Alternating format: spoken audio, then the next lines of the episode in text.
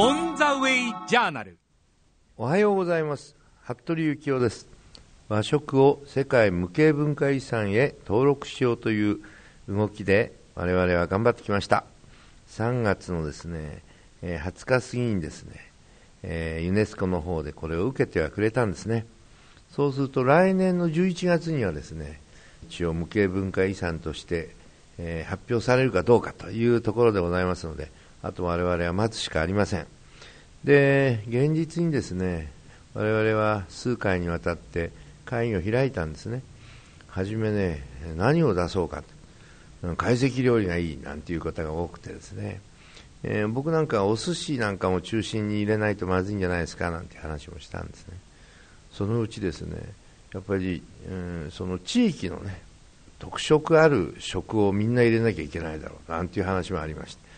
まあ、初めは日本食ということだったんですけど、日本食というのはまずいから、じゃあ和食という名称にしましょうということで、大体ほぼ決まって、英語で言うと250文字で、まずプレゼンテーションの1枚目を用意しなきゃいけないんですね。で、バックの方では、何枚資料があったっていいんでしょうけど、まずはその250文字の中に全部書き入れてなきゃいけないというね、制約があるんですね。でだんだんやっていくうちに困ったなというふうに思い出したのは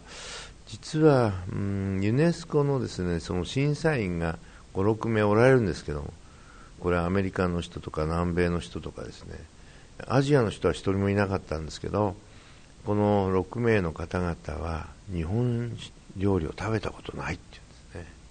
そして日本に来たこともないって言うんですね。でこの委員会の時にですねいわゆる厚生労働省や文部科学省や農水省やね、えー、外務省とかね、まあ、いろいろ出ておられたんですけど、僕はね、申し上げたんです、外務省の方に。ところでこういう事態でね、我々調べたら、うん、日本食を知らないという人ですけども、これはね、怠慢じゃないですかと、少なくてもね、事前にね、日本食を食べさせておかないと、もしくは登録しちゃった後に、我々が活動すると、それ違反なんだそうですよ。ですからそういう意味では僕はね、下手するとこれ通らないんじゃないかと思って心配してます。というような今、段階ですね。実は和食は世界からずっとね、注目されていましたね。そのきっかけがね、マクガバンレポートでして、ダイエタリーゴールって言うんですけど、1977年なんですね。そしてその中に、えー、調べてみるとアジアの中で素晴らしいね、バランスのいい食生活をしている、うん、まあ、民族がいると。まあ、それがどうもね、日本とは書いてないんですけどね、日本人のようだというふうに我々読み取ったんですね。それで1980年の時から第1期のですね、食の教育というのを行おうということになって、5年ごとに見直そうということで動き始めたんですね。そしてフードピラミッドというのができましてね、それも5年ごとにだんだん少しずつ中身変えてきましたけどね、え、動いてで、まあ、僕なんかはこんなアメリカがやってるようなことをねうん日本の教育も地域特育体育だけじゃだめだからこれに食育がないとおかしくなってきてるんだからこれは食育という言葉でねやるべきでしょうということを提案したわけです。その結果食育基本法ができたんですがまあ実はその和食というのはですね素晴らしいなと。その栄養価から言ってもですねバランスのいい食生活だよと。特に外国の人たちはねあの酢飯ですね。それとあの上に乗っている食材。こういったもののバランスが本当にいいからこれ食べるとね健康なんじゃないか。確かに日本人はね平均寿命がね一番高かったですからね。そういう意味でね彼らは騒いでくれたんですね。そしてアメリカの、和食のお店はだいたい今1万5000円ぐらいありました。世界では3万2000円ぐらいですね。ロシアでもね、もう300件、400件あるんですよ。まあ、国々によってみんな差はあるんですけれども、世界で3万2000円のうちですね、本当に日本人が関わっているのはね、7%に過ぎないんですね。ですから、ほんの一握りが日本人関係あって、あとは日本に来たこともなければ食べたこともないと。そういう人たちが多いんですね。これはね、やはり我々はね、ちょっと心しとかなきゃいけないかなというふうに思いますね。まあ、そんなことで、そういったものを指導するような立場をね、えー、の会を作ろうというようなことで JRO という会もできましてね、日本食をね、普及させるためにね、適切なね、指導体制を整えるような機構を作ろうということで JRO というのができたんですけどね、まあ、それが今動いて、世界21カ所に、えー、支部を設けることができてところがですよ、ちょうど、えー、今21ですけど、20カ国の時にですね、あの原発事故が起こったんですね。そして日本のね、うん、いわゆる農作物っていうのはなかなか立派なものが多いっていうんでね、特にアジアの国々、特に中国ね、これがね、ものすごい勢いで買ってくれてたんですね。ところがね、原発がね、あの、あれしてから韓国もね、台湾もいろんな国々がね、ちょっと遠慮するようになったよね。今4700億ぐらいの売り上げまでいったんですけどね、5年間でね、1兆円の予定だったんですけどね、どうも1兆円にはならないということも分かってきましたからね。えー、それをですね、我々は今もう一度その20、今1箇所になりましたけども、支部に話をしにですね、このところ行ってるんです。そして理解をしてもらおうというんで、いろいろとですね、日本食の素晴らしさを伝えてはいるんですがね。まあ、ですからそういうこともあってですね、日本食がもし無形文化遺産になるならば、これはいい PR になるなというふうに我々も思っております。で、まあ、実は世界無形文化遺産の登録はですね、寿司、天ぷら、お刺身などではなくてですね、ご飯に味噌汁、おひたしや煮物など、いわゆるね、一汁三菜の日本の普通の食卓に乗るようなですね、食文化を和食として定義したんですね。まあ、どうでしょうかね。どういうふうに日本の食を取ってくれるか、ちょっとね、心配なところです。えー、農水省の資料によりますとね、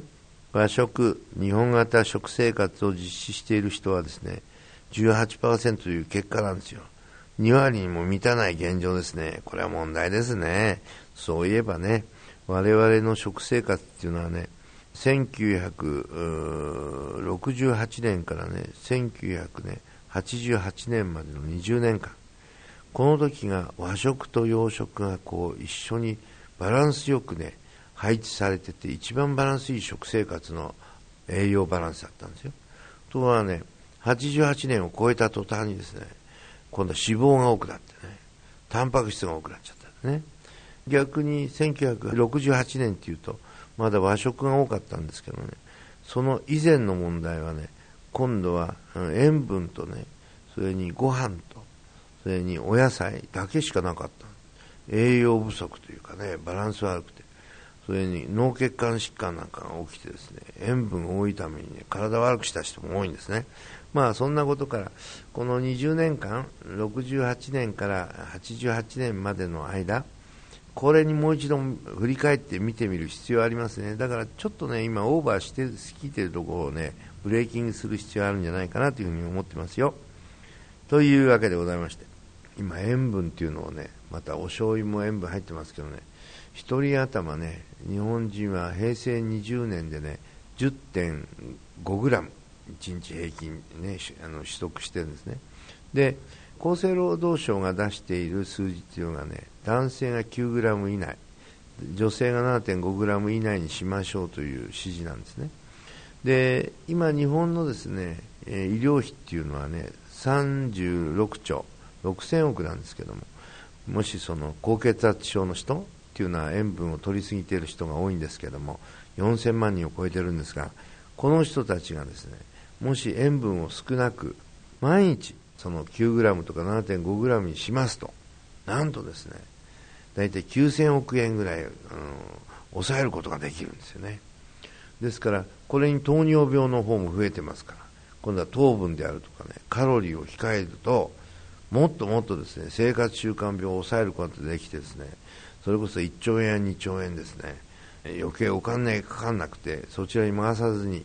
コントロールできるっていうことはいいことですよね。だから皆さんね、頑張ってですね、塩分を控えめに、それもお醤油もいいけどね、そればっかかけちゃまずいんですよね。代わりにね、もう少しね、塩分を控えめ。それと、塩というのはね、料理人は命なんですね。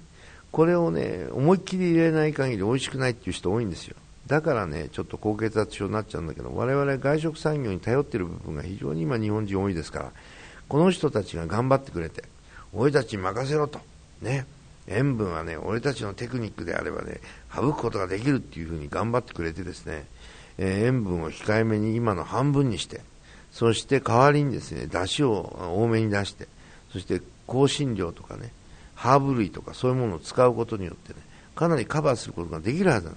そうなってくれるとね本当にね1兆円2兆円ねガッと抑えられるということになりますんでねそうなってほしいなというふうに思ってます。ということで和食もですねそういう塩分のことまで含んで我々はこれからね医療費も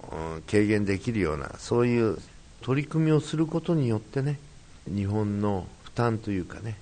家庭の負担もね軽減することができるということはねやっぱり我々意識しなきゃいけないってことなんですよね。それもね、えー、職人さんだとかねそういう人に意識してもらうというその精神をね我々がね彼らに教えてあげる必要があるとかですね。お店行ったらちょっと辛いよとかねもう少しこれ落とせないのとか言えばですねうんお店の人もねうるせえなと初め思うかもしれないけどねやっぱりやらなきゃいけないなとみんなが思うようになることが大事だと思っております。さて後半は今日本が直面している水の問題についてお話しいたしましょう。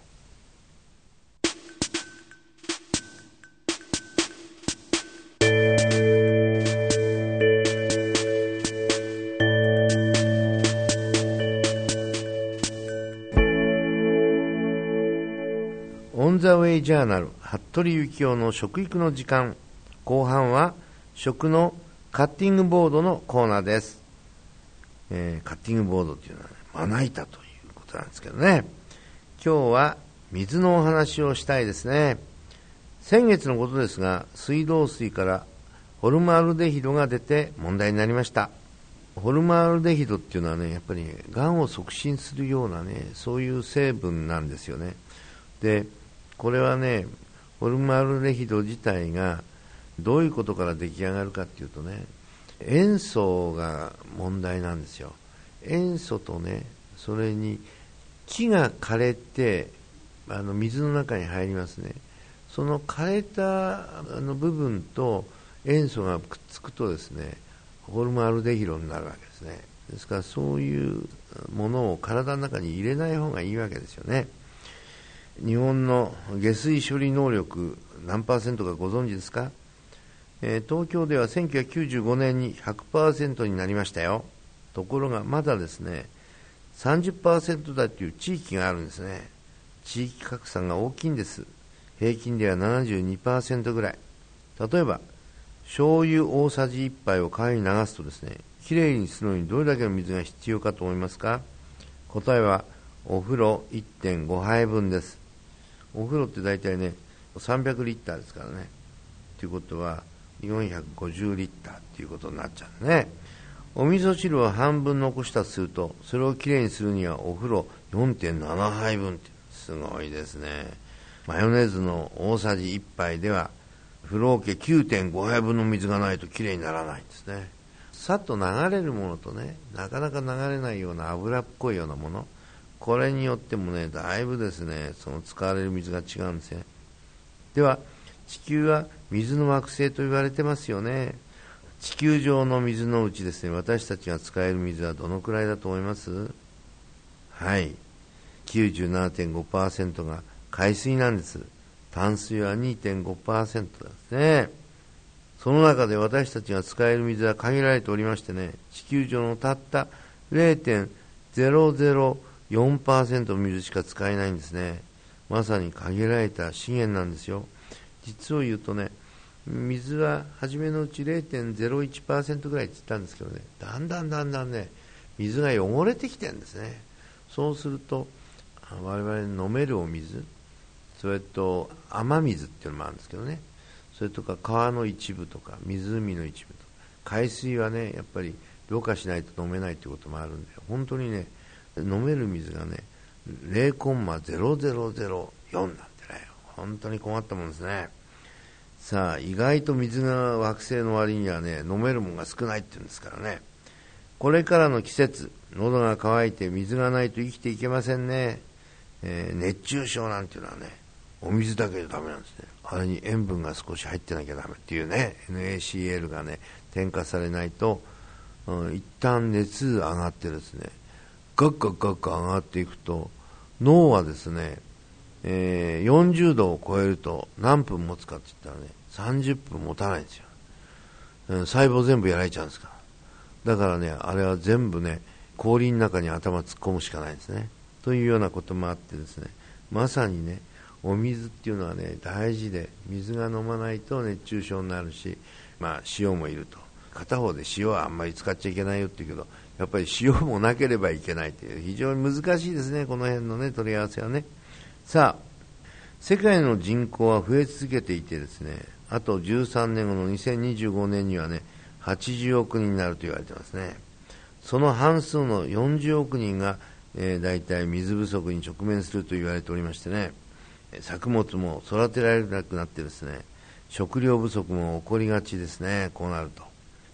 日本は水の豊かな国と言われておりますが今その水をですね外国からの投資で買われてしまってるんですね。まあ先日の3月11日のね去年のですよ。原発以降うんその人たちがああこの日本人の買うと放射能いっぱいだなっていうんでなんかうん諦めた人もいるようですけども。しかしそれでもね北海道だけでもね、えー、7か所ぐらい実は香港資本とあと中国資本ですね、まあ、香港資本ということは結局中国大陸の方の資本ですね。あとアジア諸国の一部に買われているようですね。あと九州ですね。ですからうんこれは自分たちの土地だということで大騒ぎやってるのと同じでですね。こんなお水までね人に売り渡しちゃいかんですね、えー、それによって今度は苦しむ日本の国民の人たちなんですけどね、えー、そういう意識を我々持たなきゃいけない。であの外国の場合もねそれ始めなかったんです。ところがねニューヨークなんかね、えー、日本のいわゆるバブルなね投資家がねニューヨークの街を買っちゃったんですよね。そのためにねそんなの売るやつがあるかということになってですね今では国のその諮問機関を通してそのチェックがされましてねそうでない限り売り買い売買認めないっていう。日本もねそのぐらいやりゃいいんでしょうけどね。実は豊臣秀吉の廃藩置県っていうのがあったんですけどあれからね全然変わってないんですね。あれから一度も調査がされてないという。ですから400年前の基準で今の日本はできてるっていう。だからね本当にね考えてみると日本っていうのはね随分遅れた国ですよね。今でさえ日本はですね食料の輸入という形で海外の水を使ってですねそこで育てた作物を輸入しています。これはねバーチャルウォーターって言うんですね。どういうことかっていうとね結局こちらで果物をね外国から買ったとしますでしょ。その果物を育てるのに長年ね雨が降ってきたらその水を使うわけですよ。だから水をたっぷりね半年間ぐらいかけて出来上がったのが果物なんですね。小麦だって同じですね。小麦が出来上がるためにはね膨大な水が必要なわけですね。その水まで実は日本人は買ってるわけですよ。買ったことになっちゃうんですね。ですからバーチャルウォーターっていうのはそういうことですので我々ももう少し気をつけなきゃいけないかなというふに思いますね。水は地球の中をぐるぐる、循環しておりますね。水の汚染の70%は生活排水が原因と言われておりますね。今自分が使っている水は今度は自分の口に入るというぐらいの意識を持ってですね大切に使ってほしいと思います。ということでオン・ザ・ウェイ・ジャーナル食育の時間次回は7月18日の放送となります。服部幸雄でした。